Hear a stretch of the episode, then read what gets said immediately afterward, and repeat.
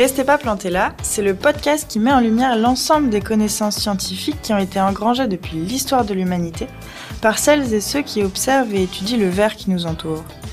Réapprendre à connaître les plantes par le prisme des sciences. Voilà l'idée de cette émission pour vous faire voyager des sciences expérimentales aux sciences humaines et sociales en passant par les sciences naturelles. Moi, c'est Delphine, je suis docteur en biologie végétale et je m'intéresse aux interactions entre les plantes et leur environnement. Et moi, c'est Lucia.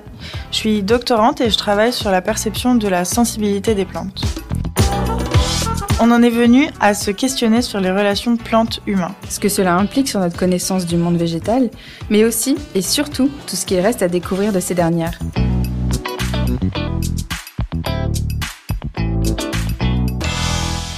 À quoi fait-on référence lorsqu'on parle de comportement végétal ou d'intelligence des plantes? Quel rôle a, joué la philosophie dans les connaissances sur les plantes? Bonjour Delphine. Bonjour Lucia. Et bonjour Monsieur Quentin Yarnaud. Bonjour. Alors, euh, Monsieur Yarnaud, vous êtes actuellement chercheur qualifié permanent au Fonds national de la recherche scientifique à l'Université libre de Bruxelles et également collaborateur scientifique au Jardin botanique de Metz. Vos recherches portent principalement sur l'histoire et l'épistémologie des sciences végétales et se concentrent sur la problématique des comportements des plantes, ses enjeux historiques, philosophiques et éthiques. Merci beaucoup d'avoir accepté notre invitation. Nous avons eu l'occasion d'assister à plusieurs de vos interventions à des colloques internationaux ou séminaires sur les questions autour de l'intelligence des plantes. C'est un sujet vaste, à la mode, mais qui a le mérite d'ouvrir des champs de réflexion très stimulants. Delphine et moi-même avions très envie d'aborder avec vous les plantes par le prisme de la philosophie. Oui, merci beaucoup. Et pour commencer, on a une petite question rituelle euh, dans ce podcast euh, qui est quelle est votre histoire personnelle finalement avec le monde des plantes? Bon, ben, d'abord, merci de m'avoir invité euh, à discuter de ce sujet. Alors, mes rapports personnels avec les plantes, ils sont anciens, ils remontent à mon enfance que j'ai appris à jardiner euh, très tôt et que j'ai toujours euh, apprécié euh, le contact avec l'environnement végétal, la nature et puis m'occuper des, des, plantes. Euh, donc ça, c'est peut-être un des éléments. Et puis j'ai un goût pour la pensée naturaliste, les classifications et la biologie. Donc voilà, je me suis assez naturellement intéressé au monde végétal. Et est-ce que c'est venu le long de vos études? Ça s'est renforcé le long de vos études? Euh, À partir de ma thèse, surtout, j'ai décidé de. Donc, j'avais déjà travaillé dans le cadre de mon mémoire en philosophie de la biologie. Et dans le cadre de ma thèse, j'ai eu envie de travailler plus euh, spécifiquement euh, la biologie végétale et la botanique. Et donc, j'ai fait une thèse sur la question de l'individualité euh, du végétal dans ben, la tradition philosophique et puis dans l'histoire des sciences et les débats les plus contemporains qui gravitent autour de cette question. Donc, c'est à partir de là où vraiment j'ai renforcé mon intérêt pour la biologie, les sciences végétales. Et en, en, licence et en master, vous, vous c'était, c'est apporté sur quoi? Alors, euh, en Belgique, on n'a pas de licence, c'est le système Bologne, donc on a le système bachelier et master. Mais donc, en bachelier, les trois premières années, euh, j'ai fait une partie de mon cursus en, en option philosophie des sciences, où je suivais des cours en faculté des sciences euh, dans le cadre de mes options. Et donc là, j'ai pris des, notamment des cours de biologie, qui m'ont permis d'approfondir un peu mes connaissances de façon complémentaire avec ma formation en philo. Et puis en master, j'ai fait un master interuniversitaire en philosophie des sciences où je suis des cours à l'université de Liège, en plus de l'université libre de Bruxelles, où j'étais inscrit euh, comme étudiant. Et donc là, pareil, j'avais déjà un intérêt pour la philosophie des sciences en général et plus particulièrement pour la philosophie des sciences du vivant D'accord. Donc en fait, votre formation, vous avez vraiment essayé d'avoir une vue d'ensemble de plusieurs disciplines pour bien comprendre votre euh, objet d'étude, en fait. Oui, c'est ça. Enfin, j'ai toujours eu un goût pour euh, l'approche interdisciplinaire. Et je pense que c'est essentiel quand on fait de la philosophie des sciences. Hum. Alors, hum, pour, euh, pour commencer dans, dans, dans le dur, nous pouvons aborder la question du comportement végétal. Alors, en tant que biologiste, euh, moi, le comportement végétal, euh, ça va comprendre les réponses des plantes à des stimuli qui peuvent être mis en évidence par une croissance dirigée, la production de molécules volatiles, une modification des mouvements périodiques, etc. Mais alors, en tant que philosophe, comment peut-on aborder le concept de comportement végétal? Bah, En fait, ma réponse est euh, peut-être un peu décevante de votre point de vue, puisqu'en tant que philosophe des sciences, moi, je vais aller voir ce que justement les scientifiques disent du comportement. Et alors, dans un second temps, bon, le rôle du philosophe va plutôt être de faire une analyse peut-être comparative des différents concepts de comportement qui existent dans la littérature ou dans les disciplines, puisqu'on imagine qu'en éthologie animale, ça va pas forcément être la même chose qu'en psychologie humaine ou bien que euh, si on étudie des bactéries, par exemple. Donc là, est-ce qu'on a les mêmes définitions euh, Est-ce qu'on applique de la même manière le concept de comportement? Et puis, euh, est-ce que en fait euh, l'utilisation des termes est rigoureuse? Est-ce qu'on peut pas raffiner un peu ces concepts? Et comment on peut les appliquer ou non au monde végétal? Et lesquels? Et c'est plus là où on peut faire un peu de l'analyse à partir des textes et des articles scientifiques et voir qu'est-ce qui est en jeu.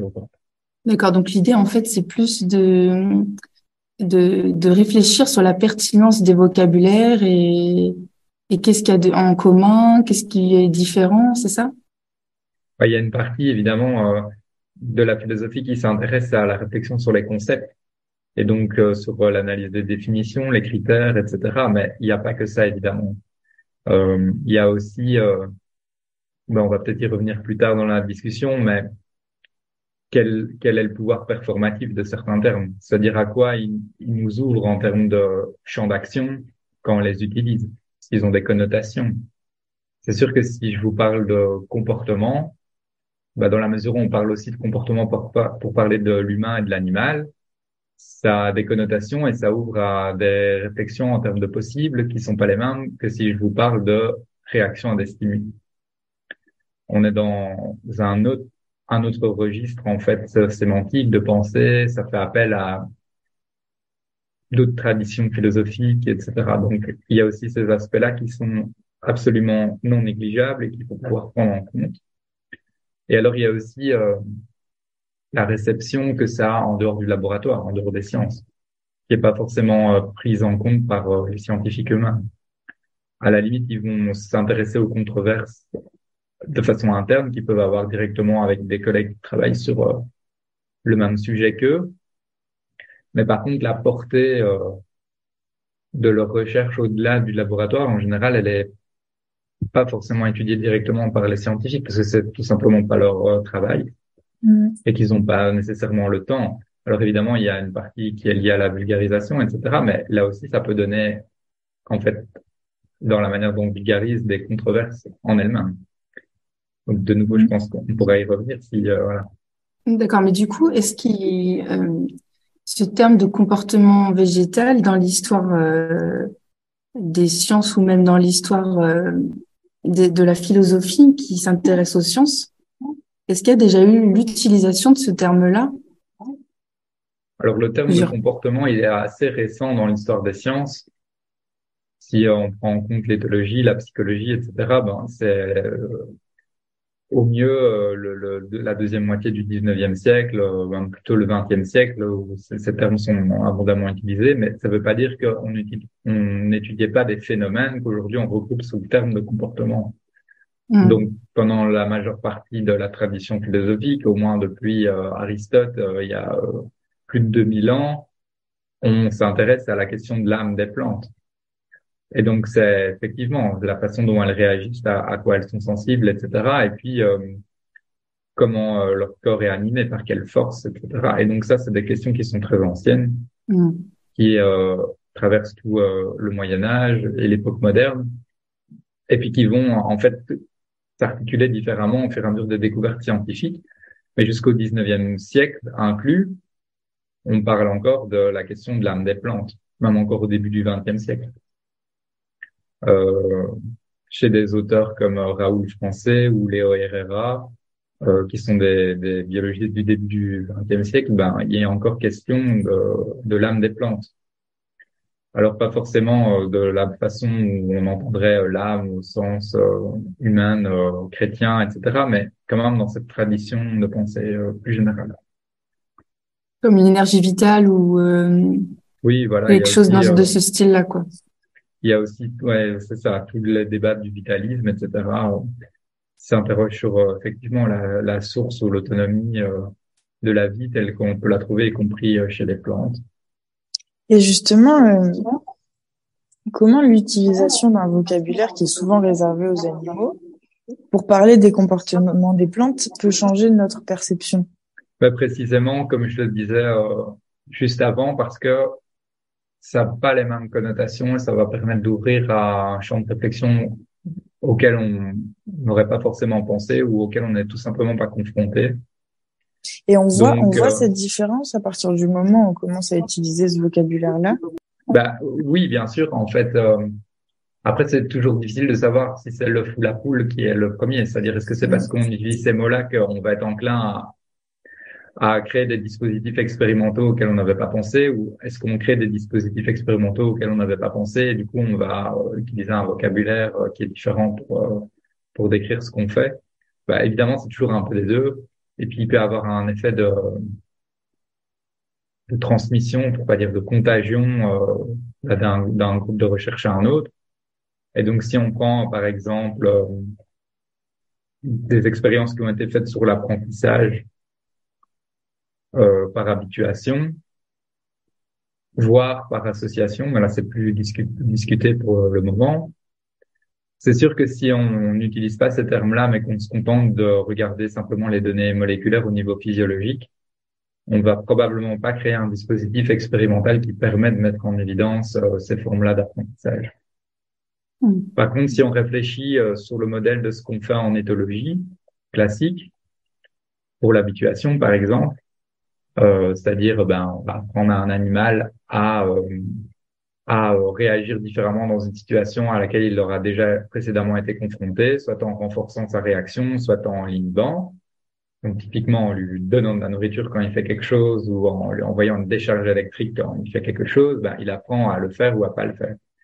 Ça c'est quelque chose qui est bien connu euh, dans l'éthologie animale classique, mm. euh, mais qu'on n'étudiait pas en tant que tel jusqu'à euh, récemment dans la physiologie végétale, précisément parce que on se posait pas la question de savoir s'il y avait un apprentissage euh, par habituation chez les plantes ou, si, ou en, allant encore plus loin, si on pouvait leur apprendre quelque chose. C'est-à-dire qu'on pouvait constater effectivement qu'il y a des mécanismes moléculaires euh, qui sont euh, différents d'un moment à l'autre de la vie de la plante en fonction des stress auxquels elle a été confrontée, etc.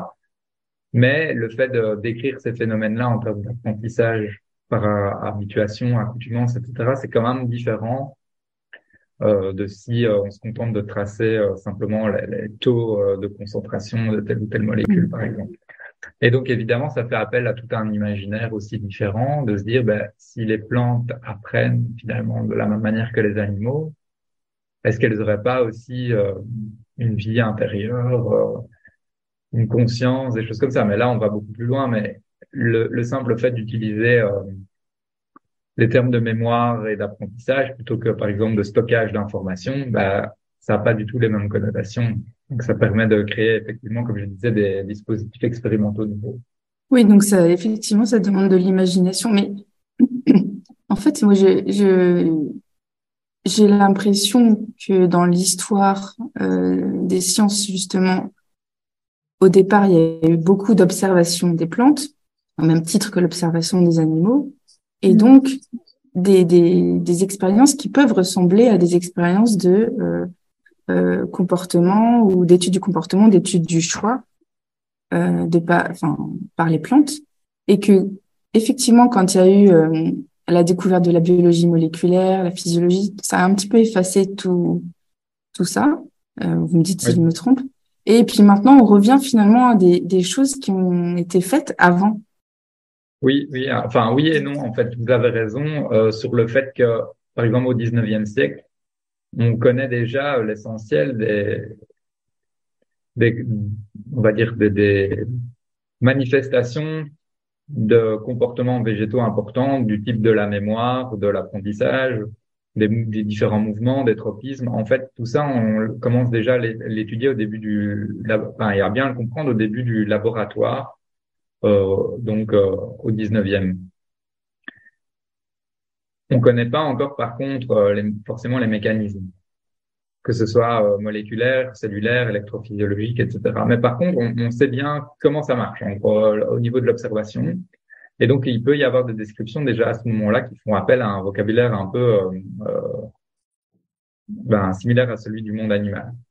Après, comme vous le soulignez très bien, on va se concentrer principalement sur euh, le micro, étudier avec euh, ben, d'abord la découverte de la théorie cellulaire, puis encore plus avec euh, les progrès de la microscopie, et puis des données moléculaires, etc., l'ADN, la génétique. En fait, toujours le végétal plutôt à un niveau infra-organique. Parce que finalement, ce qui est intéressant pour euh, les scientifiques euh, de l'époque qui étudient la physiologie végétale, c'est quand même en arrière-plan l'agriculture. Mm. Donc c'est euh, pas forcément une connaissance théorique du monde végétal qui serait purement euh, bah, désintéressée, on va dire, ou pour simplement la, la, science en elle-même. Bah, il y a évidemment ces aspects-là aussi, mais il y a surtout des enjeux en termes de meilleure compréhension bah, de la physiologie végétale pour euh, meilleure assimilation de l'engrais ou pour une meilleure résistance à tel ou tel phénomène ou pour améliorer la production du rendement. Et puis surtout au niveau de la génétique pour créer des, des enfin mieux comprendre comment on peut croiser des variétés les rendre les rendre plus résistantes etc et donc c'est surtout tout ça qui est pensé et finalement pas le comportement de l'organisme euh, dans son ensemble en tant que organisme qui se comporterait dans son milieu naturel ou euh, en présence d'autres congénères. Quoi. Ça, c'est tout l'objet de la neurobiologie végétale. C'est d'ailleurs ce qui, ce qui définit dans le dans la définition de ce que ce qu'est le domaine. C'est, c'est, c'est, ça regroupe exactement ce que vous venez de dire. Bah, c'est-à-dire que des disciplines comme la neurobiologie végétale, après on peut discuter du terme parce qu'il est en, soi controversé, mais bref, euh, admettons, ce qu'ils essayent de faire au niveau méthodologique, c'est d'avoir une perspective qui soit plus holistique. D'où la mm. métaphore avec euh, le cerveau, les neurones, la, enfin voilà, qui est en soi contestable, mais la, ce qui est visé derrière, c'est de dire on va avoir une perspective sur la plante qui est plus intégrée, qui est plus centralisée. C'est-à-dire que contrairement à ce que pendant très longtemps on a pensé et qui a du coup conditionné la manière dont euh, on, euh, expérimentait sur le végétal, on va pas avoir une approche par saucissonnage purement analytique consisterait à dire qu'on peut étudier les différentes parties d'une plante de façon individuelle parce que leur réaction serait elle-même euh, très euh, euh, autonome en soi. Mais on va se dire qu'en fait, comme un animal, même si elle n'a pas de cerveau, en fait, ce qui se passe dans la racine peut avoir une influence sur ce qui se passe dans les fleurs ou dans la cime à l'autre bout et inversement parce qu'il y aurait quand même une transmission d'informations dans l'ensemble du végétal qui serait beaucoup plus général. Et donc, il n'y aurait pas forcément une autonomie stricte de chaque partie. Euh, même si la plante a des parties qui sont plus autonomes que l'animal, ça ne veut pas dire qu'elle n'est pas du tout centralisée. Et donc ça, c'est effectivement une perspective plus générale euh, qui était un peu tombée en désuétude depuis euh, ben, la botanique du 19e siècle, qui pour le coup, elle, avait une perspective plus globale de la plante, puisqu'elle n'allait pas forcément, euh, elle n'avait pas forcément la maîtrise pour aller voir euh, quels étaient les mécanismes euh, de différentes parties euh, et saucissonnés, on va dire. Mais par contre, pour reprendre la question initiale qui a été posée, c'est pas forcément vrai qu'on avait euh, dans l'ensemble de l'histoire des sciences une vision des comportements végétaux par analogie avec ce qui se passait avec les animaux et qu'on l'aurait un peu oublié. C'est surtout vrai, comme je disais, quand on va avoir des techniques de laboratoire au 19e, qu'on va étudier on va pouvoir tracer aussi avec la photographie les mouvements de façon plus euh, réaliste, etc. Et suivi à des échelles de temps qui sont différentes, parce qu'avant ça, on est quand même très fortement limité par le cadre de pensée qui veut qu'une plante est radicalement différente d'un animal. Hmm. Et donc, on n'a pas de raison d'aller chercher ni d'observer, en plus, à des échelles de, de, de perception de temps qui sont très différentes des nôtres, donc avec la difficulté que c'est quasi imperceptible, des choses qu'on observerait euh, ben, spontanément chez les animaux qui bougent euh, rapidement, euh, voilà, et au niveau aussi de même de l'anatomie. C'est-à-dire que quand on dissèque un animal, au niveau de l'anatomie, Ben, et ça, c'est connu, voilà, déjà à la Renaissance. Hein, on peut on peut établir des corrélations entre les organes et les fonctions assez facilement. Quoi. Mm. Donc, si euh, on enlève un rein ou euh, un, poumon, on voit bien quelle, quelle est la conséquence pour la fonction de l'animal. Par contre, quand on dissèque une plante, ben il n'y a pas il a pas de d'organes très spécialisés. En fait, il y a, y a juste des tiges, des racines, des feuilles. Et il y a des tissus évidemment, mais il n'y a pas de spécialisation des organes. Donc il n'y a pas non plus euh, la possibilité de retracer facilement euh, des fonctions, des comportements qui seraient, qui seraient liés à cette fonction. Donc, en gros, pour le dire très simplement, si je coupe les quatre pattes d'un d'un chat, bah c'est c'est pas difficile de voir que la conséquence en termes de comportement, c'est qu'il perd la locomotion. Par contre, avec une plante, c'est beaucoup plus difficile de voir quelles sont les conséquences comportementales de ce qu'on peut lui faire subir parce qu'elle est beaucoup, comme on le disait tout à l'heure, ces parties sont beaucoup plus autonomes et euh, moins spécialisées. Mm. Ce qui est une force en fait, parce que du coup, elle a une capacité de régénération, elle a, enfin, justement, euh, euh, ben, elle fait, oui, elle fait plus face euh, aux désagréments de la nature, etc. Parce que, enfin, des intempéries, parce que justement, elle a cette capacité euh, de, de régénération que n'ont pas forcément euh, les animaux. Oui, parce que justement, elles sont immobiles, donc elles ont pas, elles ont pas le choix en fait, par, mm. pour être. Oui comme elles sont fixes, forcément, elles doivent s'adapter euh, directement à travers leur corps, là où l'animal peut euh, s'adapter à travers euh, le mouvement et l'utilisation plus directe de son environnement. Oui, c'est ça. Fixe, c'est le bon mot. J'ai dit immobile, mais c'est vrai que oui, fixe, tout à fait. Bon, c'est une différence importante parce que on dit souvent qu'elles sont immobiles et dans la tradition, on retient aussi souvent le, le terme mais en réalité, elles sont pas immobiles. Elles ont juste pas la locomotion. Donc, elles sont fixes, en fait. Et encore, c'est même pas vrai de tout le monde végétal parce que euh, il y a des algues unicellulaires qui sont mobiles. Et à l'inverse, euh, il y a des animaux comme les coraux qui sont fixes. Donc, euh, en fait, la question de la mobilité, de la locomotion sont pas pertinentes pour définir ce que c'est le monde végétal, même si évidemment pour la plupart des plantes, ça quand même, euh, c'est quand même un critère qui est euh, assez déterminant pour comprendre de quoi elles sont capables en termes de comportement. Mais il y a une grande diversité du monde euh, voilà, végétal. Oui, parce que c'est vrai que du coup, on a tendance à dire qu'elles sont immobiles, mais en fait, elles sont immobiles, ça dépend de l'échelle aussi, l'échelle du temps qu'on regarde. Oui, tout à fait. Et c'est pour ça que pendant la majeure partie de l'histoire, bah, c'est pas évident de, de, d'interpréter ce que feraient les plantes en termes de comportement, parce que d'une part, le comportement, c'est quand même une notion animale qui est associée au mouvement mm. et aussi euh, un mouvement qui serait directement perceptible par nous. Euh, donc l'animal, il fuit, euh, il utilise euh, voilà de la nourriture, des objets de son environnement, etc. Il, il déplace des, des choses. pour le végétal, en fait, c'est beaucoup plus difficile à percevoir. Et en plus, comme je disais, on n'a pas de raison de penser que le végétal fait ça, puisque la tradition nous dit qu'il est immobile, euh, passif, etc. Hmm. Hmm. Alors, malgré ça, actuellement, l'intérêt pour la nature, par extension les plantes, grandit auprès du grand public. On voit quand même un petit peu. Et en particulier, la question de l'intelligence des plantes, qui fait le buzz parfois. Et euh, par contre, dans le monde académique, c'est un sujet qui est plutôt controversé et qui amène de nombreux chercheurs dans l'inconfort. Alors, euh, que pensez-vous que cela puisse éveiller comme concept, euh, comme croyance, le fait d'adhérer ou non à l'intelligence des plantes? En fait, on, retombe déjà sur la question que vous posiez précédemment euh, et la façon dont je répondais, c'est-à-dire à quoi certains concepts peuvent nous ouvrir en termes de mode de pensée. Et là, on voit que l'intelligence, c'est quelque chose qui est un, un, terme qui est extrêmement chargé. Et donc forcément, euh, ça peut ouvrir effectivement à de nouveaux types d'expériences, mais ça peut aussi euh, nous faire tomber dans l'anthropomorphisme. Et là, euh, le risque, c'est de prendre euh, nos fantasmes pour la réalité.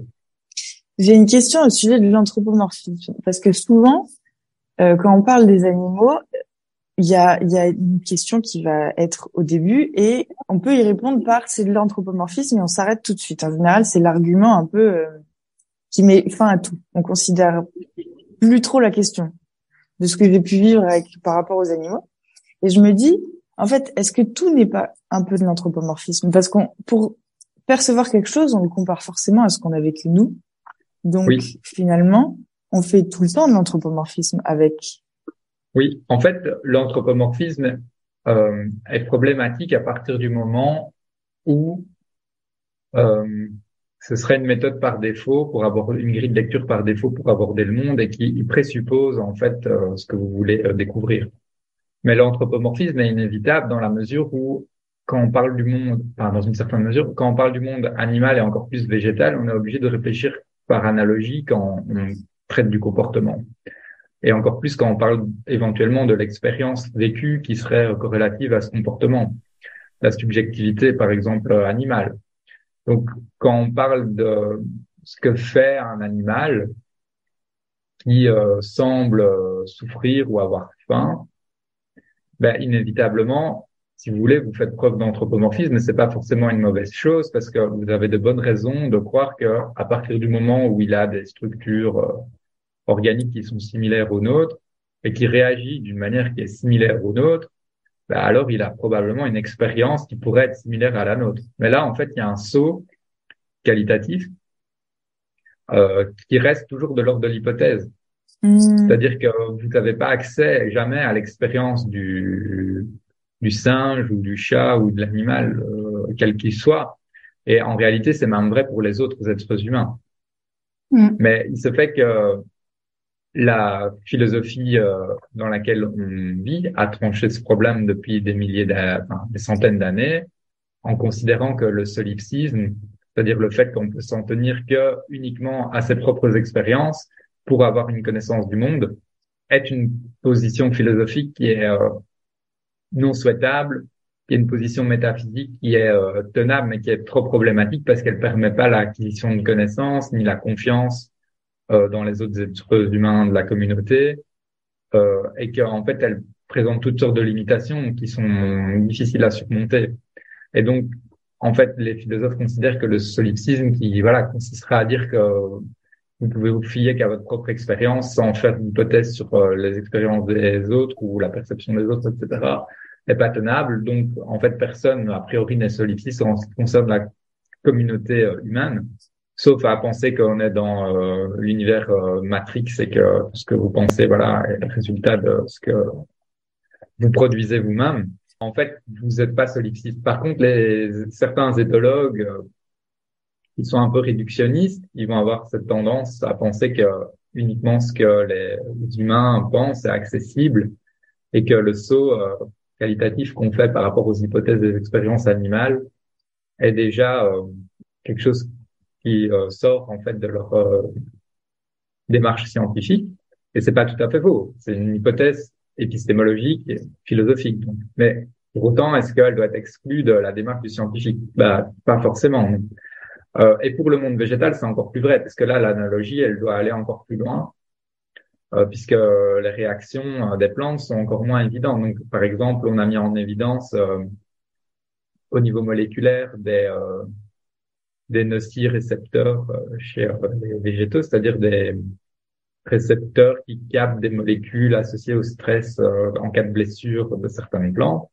Et donc là, il y a des neurobiologistes, par exemple, qui sont très friands de réflexion par analogie, qui vont dire, ben, en fait, c'est la preuve que la plante ressent de la douleur, parce que il y a réaction à des molécules qui sont similaires à celles que chez un animal en production que celle qu'on observe chez un animal qui ressent de la, de la douleur, de la, douleur, pardon, ou nous-mêmes. Mais en fait, euh, quelque part, on peut jamais faire le saut entre la présence d'une structure et l'expérience vécue euh, en termes de comportement de ce que ça représente. Et c'est pour ça que les éthologues étudient le comportement à travers ces manifestations observables. Les mmh. behavioristes vont pas faire, par exemple, d'hypothèses sur euh, la vie intérieure. Ils vont dire qu'on a on n'a pas besoin de faire d'hypothèse d'une vie intérieure de l'animal. On peut, on doit même, on devrait, selon leur perspective, étudier uniquement et interpréter uniquement ce qu'on observe en termes de voilà mécanismes de réaction observables. Et euh, pour les plantes, c'est encore plus vrai. Les physiologistes du végétal observent uniquement les réactions, les molécules, à la limite les, les mouvements, etc., mais ne vont jamais, jamais faire d'hypothèses sur, enfin, sauf les neurobiologistes, sur euh, les éventuelles euh, expériences ou euh, les, des, des, comportements qui seraient associés à des concepts plus animaux ou humains liés à donc à ce qu'ils observent parce que ça fait appel à voilà une forme d'analogie et d'expérience qui est pas du tout spontanée quand on parle du monde végétal dans notre culture. Mais euh, juste pour rebondir quand même, le... donc ça veut dire que selon vous, c'est dangereux de faire un raccourci entre ce qu'on peut observer, ce qui existe en termes de structure, molécules, etc., récepteurs, et ce qu'on présuppose de euh, du ressenti entre guillemets de la plante ou euh, de ses choix euh, de croissance, etc. Si on peut appeler choix entre guillemets mhm. toujours. Je dis pas que c'est dangereux, je dis que c'est ce que les behavioristes considèrent comme euh, étant euh, dangereux, enfin ou euh, non souhaitable, etc. Et donc ils disent, si vous voulez, on peut pas démontrer, comme je disais, ce que serait une expérience subjective chez l'animal.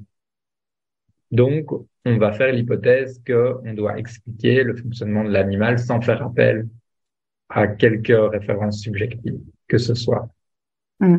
Ça ne veut pas dire à la base qu'il n'y en a pas. Ça veut juste dire que c'est pas un concept qui est scientifiquement euh, observable et donc qui devrait être pertinent si on veut euh, faire de l'éthologie en tant que science. Mais le problème, c'est qu'à partir de cette hypothèse euh, relativement raisonnable, certains réductionnistes ont tendance à conclure que puisque chez l'animal, en tout cas, il n'y avait pas de subjectivité attestable scientifique, scientifiquement ou qu'on pouvait s'en passer pour euh, euh, décrire ce qui se passait chez l'animal, eh bien alors nécessairement, c'est qu'il n'y en avait pas. Ce qui est deux choses différentes. Dire, mm. je préfère ne pas méthodologiquement invoquer euh, ces notions-là parce que en fait elles sont trop floues du point de vue scientifique parce que c'est des concepts philosophiques. Et puis dire, il y en a pas. Du coup, c'est deux choses différentes, quoi. Ben, j'allais dire pour la question de base sur l'intelligence des plantes. En fait, là, c'est un concept qui est extrêmement chargé et qui a une connotation anthropomorphique très forte. Et donc, euh, par rapport à tout ce que j'ai dit, bah, évidemment, ça cristallise encore plus les tensions. Euh, en plus, même là, le problème, c'est que même du point de vue de la philosophie, on ne sait pas trop, de la psychologie, ce que c'est l'intelligence. Il y a plein de définitions possibles différentes. Comme la conscience aussi. Pardon? Comme la conscience aussi, on sait, on sait pas. Voilà, exactement comme la comme la conscience. Et encore peut-être la conscience a été davantage étudiée par les philosophes donc il y a quand même des typologies de la conscience euh, voilà en, en neurosciences en psychologie en philosophie même dans une tradition assez longue. L'intelligence c'est un concept plus euh, souple on va dire euh, qu'on utilise aussi davantage dans la vie quotidienne etc qui a des connotations plus vagues euh, euh ça ne veut pas dire qu'il n'est pas pertinent ça veut juste dire qu'il euh, est plus chargé, comme je disais, quoi, et qu'il est plus complexe euh, à étudier et donc à appliquer aussi euh, au niveau des végétaux et que ça crée de la controverse. Alors ça ne veut pas dire que c'est pas possible, parce qu'il y a aussi des conceptions biologiques de ce que c'est l'intelligence, donc qui se rattachent au, bah, au paradigme évolutionniste de la biologie, et donc ils vont réinterpréter en fait des réactions qui seraient euh, intelligentes ou pas par rapport à la fitness des organismes donc leur valeur adaptative, la manière dont ils arrivent à résoudre des problèmes de leur environnement pour survivre ou se reproduire. Et donc, quelque part, ça, ce serait faire preuve d'intelligence dans ce schéma biologique. Et donc, à ce moment-là, ça, ça peut s'appliquer au monde végétal aussi. Mais c'est une conception qui est euh, bien spécifique, une définition bien euh, cadrée de ce que serait l'intelligence dans les sciences biologiques. Euh, et quand on emploie le mot intelligence la vie quotidienne, c'est évidemment pas à ça qu'on pense directement, mais plutôt à euh, ben, ce qui fait appel à la raison, euh, la manipulation mmh. du langage, la représentation mentale, enfin des choses qui sont plutôt typiquement humaines ou à la limite animales. Et donc là, c'est plus euh, compliqué. Mais voilà, comme je disais, en fait, on parle d'intelligence maintenant, mais ces débats, ils ont toujours existé. On parlait avant de ce que l'âme des plantes leur rendait capable de faire ou pas. Donc, je pense que ça crée de l'inconfort parce que ça nous oblige à remettre en question nos propres limites conceptuelles où s'arrête un peu euh, nos, nos cadres de pensée et nos savoirs. Euh, ça ne veut pas dire que parce qu'on pose la question de si les plantes sont intelligentes, ça va euh, balayer euh, d'un revers de la main euh, tout ce qu'on pensait savoir de l'intelligence et voilà et nous amener à la conclusion que oui les plantes sont intelligentes mais ça a le mérite au moins de rendre explicite les cadres de pensée et où on met les limites et pourquoi euh, donc ça je pense que c'est quand même une vertu intéressante au niveau épistémologique. Parce que trop souvent en fait j'ai quand même l'impression que voilà dans la communauté scientifique on va euh, pas aller interroger les fondements ou éventuellement les remettre en question si, si c'est nécessaire après ces interrogations.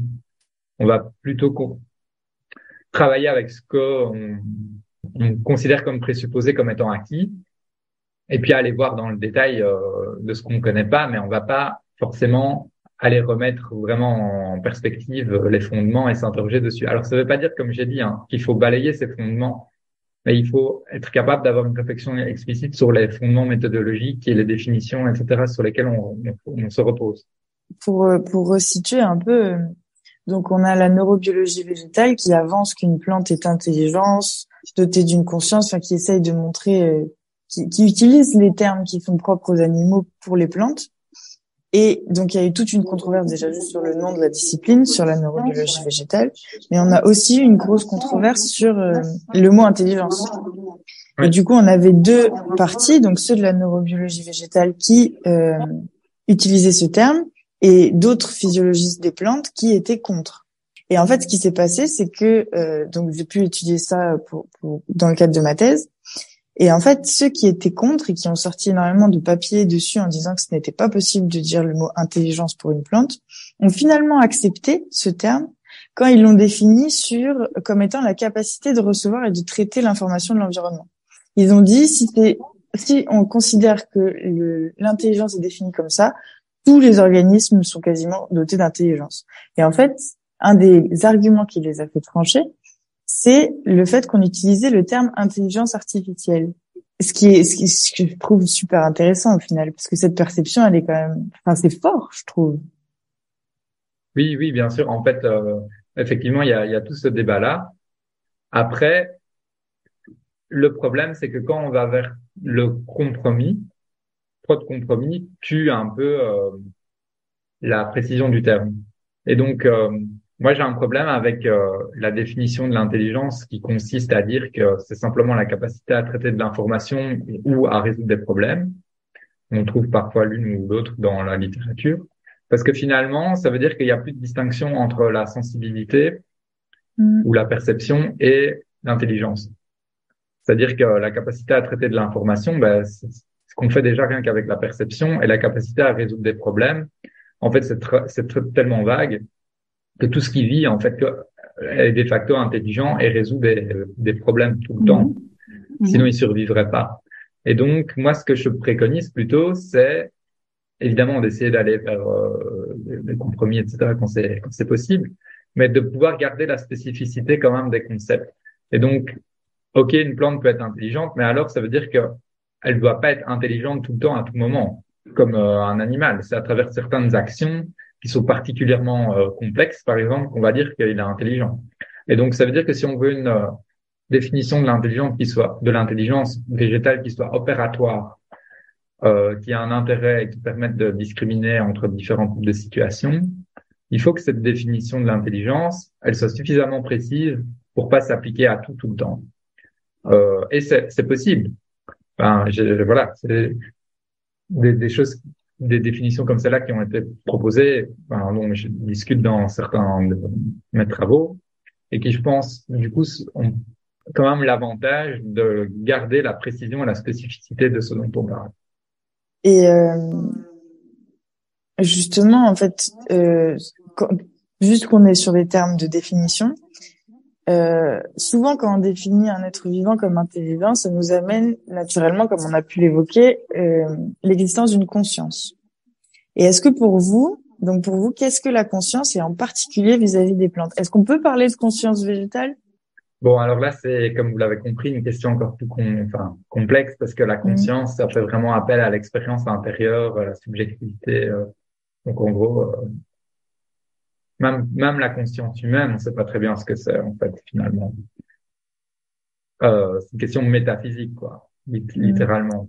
C'est-à-dire que même si euh, en neurologie, vous avez parfois, du point de vue scientifique, euh, des...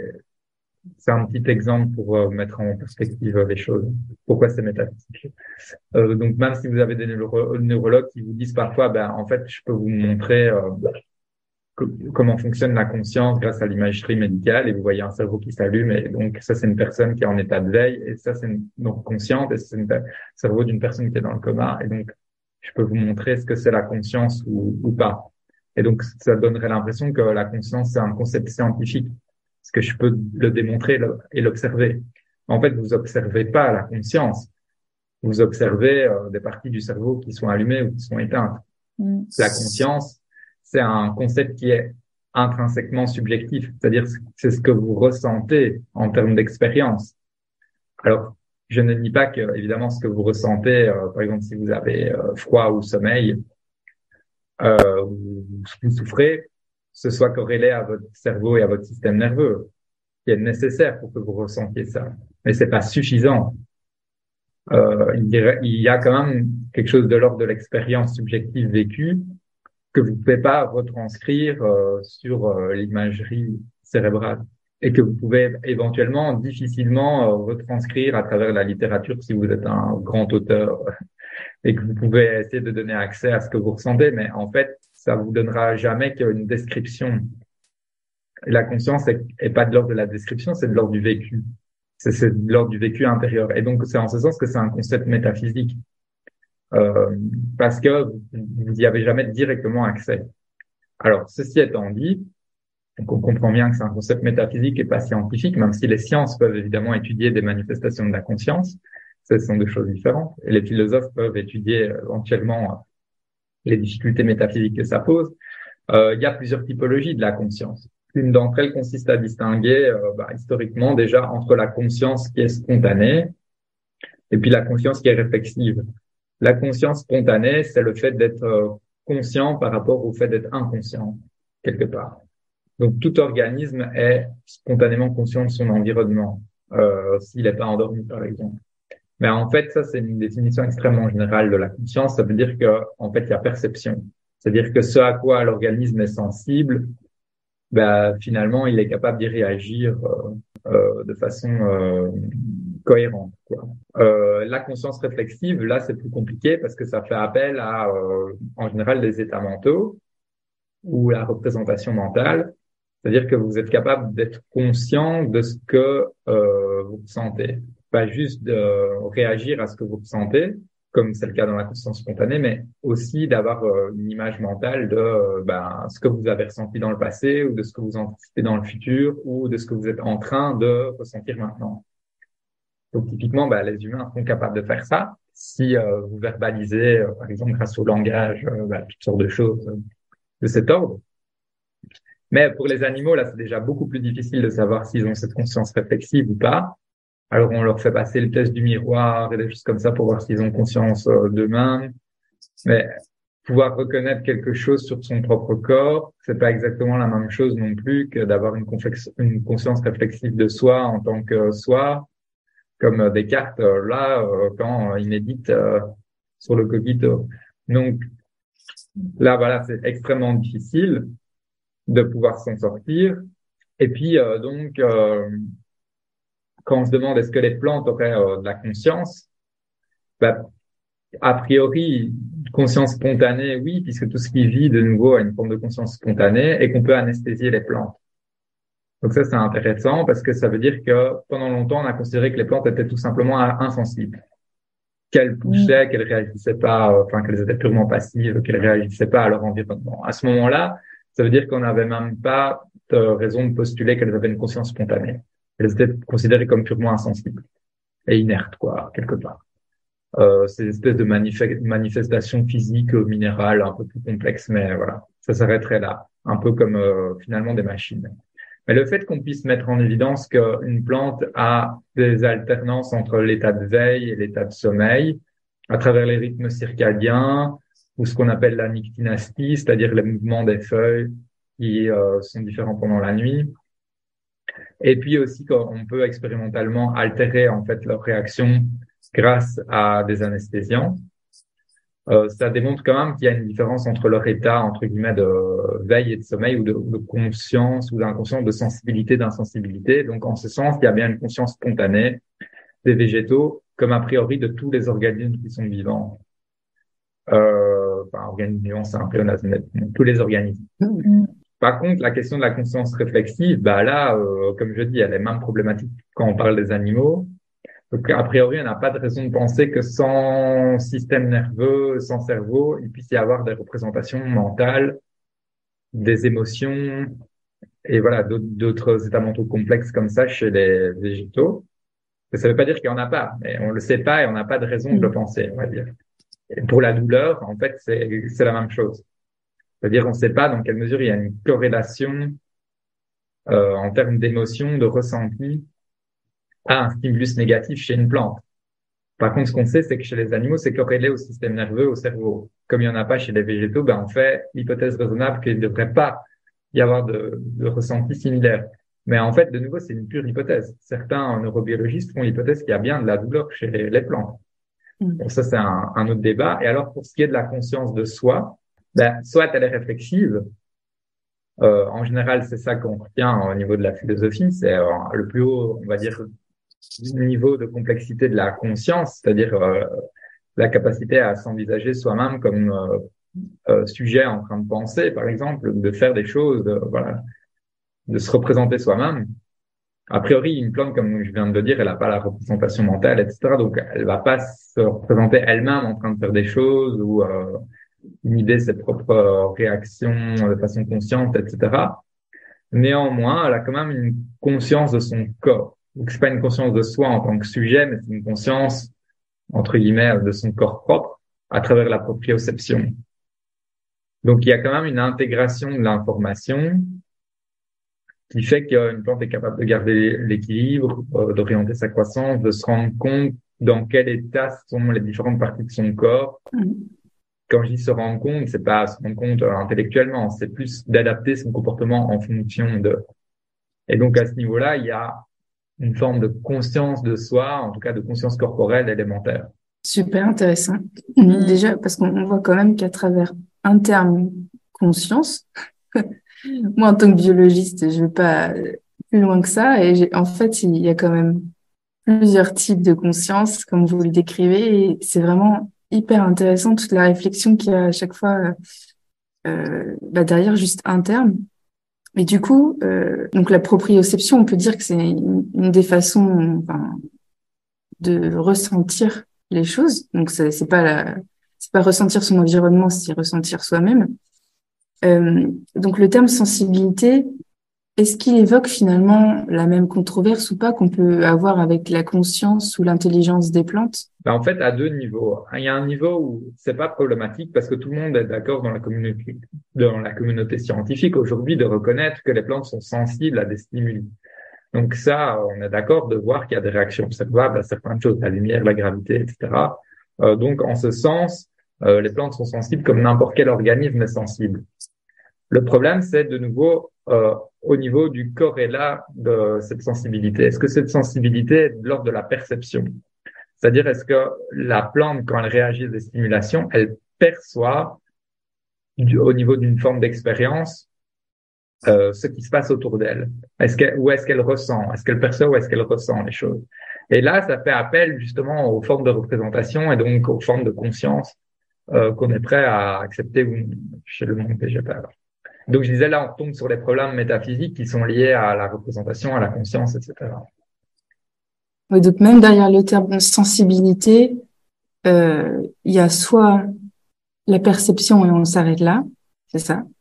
Soit ben, euh... même pas, parce que déjà la perception c'est une organisation du sensible à travers une forme euh, d'esprit, de, enfin voilà, de élémentaire quoi. Pour certains, la perception fait déjà appel à la représentation. Donc je vous donne un exemple. Par exemple, euh, un détecteur euh, de métaux, il est sensible, mais il perçoit rien. Donc un détecteur de métaux, mmh. il est euh, sensible à la présence du métal et il va réagir, il va sonner. Mais par contre, il n'a pas une perception du métal. Il se représente rien. Enfin, ça lui, ça lui évoque rien. C'est une machine. Donc, il n'y a pas d'expérience, en fait. Donc, toute la question est de savoir est-ce qu'une plante est de l'ordre, comme pour certains, de la machine, comme le détecteur de métaux. Est-ce qu'elle fait que détecter des choses et euh, s'allumer, sonner, envoyer des molécules en réaction? Ou est-ce que elle est de façon plus générale, euh, comme on postulerait, hein, comme est-ce que l'ensemble du vivant, y compris les végétaux comme les animaux, sont capables de, euh, au-delà de leur, sensibilité à des stimulations physiques, aussi percevoir, ressentir certaines choses? Et c'est là que la question est la plus difficile en fait, enfin, est difficile à trancher. Donc, et ça, c'est vraiment une question de, de nouveau, c'est une question de métaphysique du rapport euh, qu'on a au vivant et aux valeurs. Est-ce qu'on on, on postule qu'il doit avoir une frontière essentielle avec euh, entre le monde animal et le monde végétal, comme on l'a fait pendant euh, très longtemps dans notre tradition, et ce qui n'est pas forcément le cas dans d'autres traditions de pensée. Euh, et donc, est-ce qu'on on, on, a raison, euh, comme la plupart des gens le font, de dire, ben en fait, euh, ce qui a un cerveau s'aperçoit, et ce qui en a pas s'aperçoit pas c'est questionnable parce qu'en fait, même la notion de cerveau, elle est elle-même pas nette du niveau biologique. Parce qu'il y a des, des proto-systèmes nerveux euh, qui ressemblent, euh, voilà, des systèmes nerveux mais qui en sont pas vraiment, et des systèmes nerveux mais qui sont pas centraux. Il y a des, des, des euh, je sais pas, des, des cerveaux qui en sont pas vraiment, enfin, des, des je sais plus comment on appelle ça, des, bulbes rachidiens, des machins, enfin, voilà, des, gang, des ganglions euh, nerveux, des, des trucs. Donc en fait, de nouveau, où est-ce que vous placez la limite? C'est ça la question. Euh, que ce soit en termes de structure et puis en termes de corrélat bah, philosophique ou expérientiel, sensibilité euh, à la perception ou la conscience, etc. Euh, et donc, comme je disais, ça fait appel à nos représentations du vivant. Est-ce qu'on est prêt à dire que tout ce qui vit, même une bactérie, quelque part, a une expérience de son monde? Ou est-ce qu'on réserve ça à certains animaux, voire uniquement aux humains? Euh, et si oui, euh, quels animaux? Pourquoi pourquoi cela et pas les autres? Ben, C'est très compliqué. Et puis ça dépend aussi vachement de la culture. Oui. Parce que par exemple, les Japonais, ils ont aucun souci à dire qu'une plante est intelligente, à s'en inspirer pour euh, des travaux. Euh, enfin, il y a, y a, ici beaucoup ce, cette perception culturelle qui qui influe sur euh, l'utilisation des termes ou pas. Oui, il y a la perception culturelle et en plus la perception culturelle au niveau épistémologique est pas forcément euh, cohérente avec la perception, enfin les conséquences éthiques. C'est-à-dire qu'on peut reconnaître que certains animaux supérieurs sont euh, sensibles, perçoivent, ont une vie intérieure, ça ne nous empêche pas de les élever dans euh, l'élevage industriel et de les manger. Ça n'empêche pas, d'après ce que je sais, certaines traditions japonaises de manger des poissons vivants et des choses comme ça. Donc en fait, Hmm, il y a aussi un problème au niveau bah, de la cohérence entre la reconnaissance, on va dire scientifique euh, ou épisté épistémique, mais au niveau philosophique de ce que ça implique, et puis euh, l'attitude qu'on peut avoir par rapport à ça, mm. ou enfin qui est pas toujours cohérente ou assumée. On peut l'assumer. Je peux, on peut très bien dire, bah moi je reconnais que je sais pas, euh, tous les humains sont sensibles. Euh, mais euh, j'assume tout à fait le fait d'être cannibale parce que je m'en fous euh, de manger d'autres humains qui sont sensibles, etc. Mais en fait, souvent, c'est pas le cas. Il n'y a pas forcément de cohérence. En tant que philosophe, qu'avez-vous envie d'apporter à l'émulation à laquelle nous assistons sur les plantes? Et sur quel sujet portent vos recherches en ce moment? Bah, Je pense que j'ai déjà un, peu répondu à, mm. à, ces questions. Et ce que je trouve intéressant dans cette controverse sur euh, le comportement des plantes et végétales en général, c'est de refaire le lien avec euh, l'histoire des sciences et de la philosophie, euh, et plus spécifiquement la place des végétaux dans notre histoire des sciences et notre histoire de la philosophie, parce que ça a été très peu étudié. Mm. C'est-à-dire que c'est une histoire humaine, enfin, forcément, avant tout. C'est l'histoire de la civilisation, des concepts, euh, la réflexion humaine, et puis l'histoire des sciences, euh, c'est plutôt euh, quand même la physique, euh, voilà, la mécanique, évidemment, il y a une histoire des sciences du vivant, mais même dans l'histoire des sciences du vivant, en fait, euh, les végétaux, la botanique, etc., sont assez mineurs. Quoi. Donc ça, c'est intéressant aussi de faire le lien parce qu'on se rend compte qu'il y a des choses qui ont déjà été pensées, mais qui étaient très peu euh, audibles, qui ont peu percolé, qui ont peu diffusé, etc., parce que le cadre général de pensée n'était pas propice, par exemple, ou parce que ça avait enfin, on considérait que ça avait peu d'intérêt par rapport aux exigences de la science de l'époque. Euh, donc ça, c'est un des aspects. Mais je pense aussi qu'il faut pouvoir être tourné vers le présent et le futur en étudiant euh, justement euh, l'éthique de l'environnement et puis euh, l'éthique du vivant et plus spécifiquement s'interroger sur ce que serait une éthique du végétal. Parce que toutes ces découvertes peuvent pas être simplement par les découvertes en termes de communication, de sensibilité, de mémoire, etc., d'apprentissage des plantes et puis aussi toutes les découvertes de l'écologie, indépendamment de ce que une plante ressentirait ou pas. En fait, son rôle dans l'environnement, lui, il est certain. Ça, c'est pas sujet à des hypothèses. Mm. On le sait que ça a énormément de conséquences d'implication, euh, la façon dont les plantes agissent dans nos environnements. Et donc, pour toutes ces raisons, bah, c'est essentiel d'avoir une réflexion aussi éthique.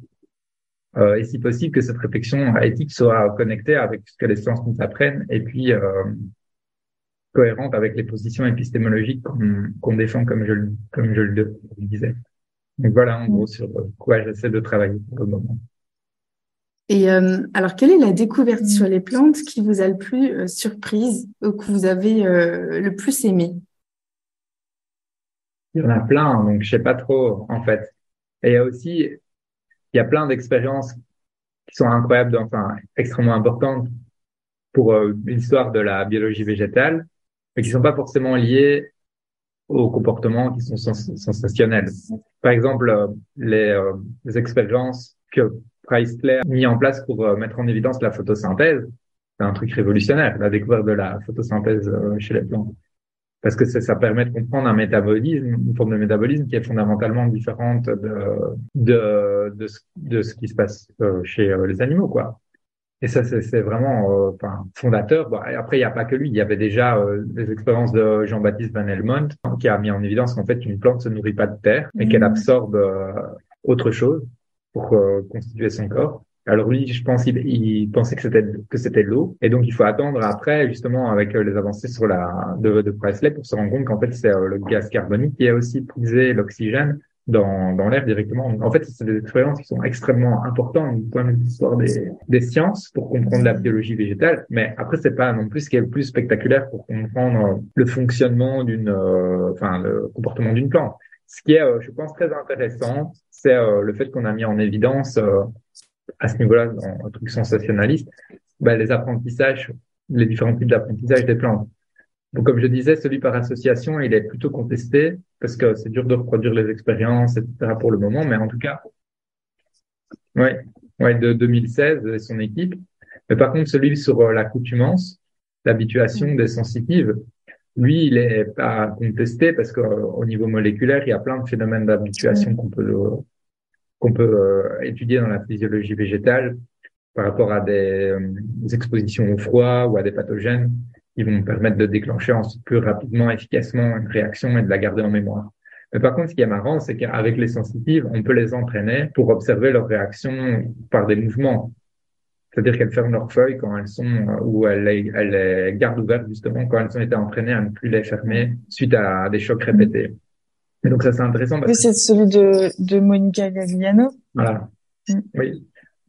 Et donc là, on peut appliquer plus facilement les méthodes de l'éthologie, l'animal, parce que, comme on le disait mm. tout à l'heure, le, la, la, grande différence comportementale entre l'animal et le végétal, c'est que le végétal, a priori, est fixe et, et pas euh, mobile à une échelle de perception qui est euh, la même que celle de l'animal ou la nôtre.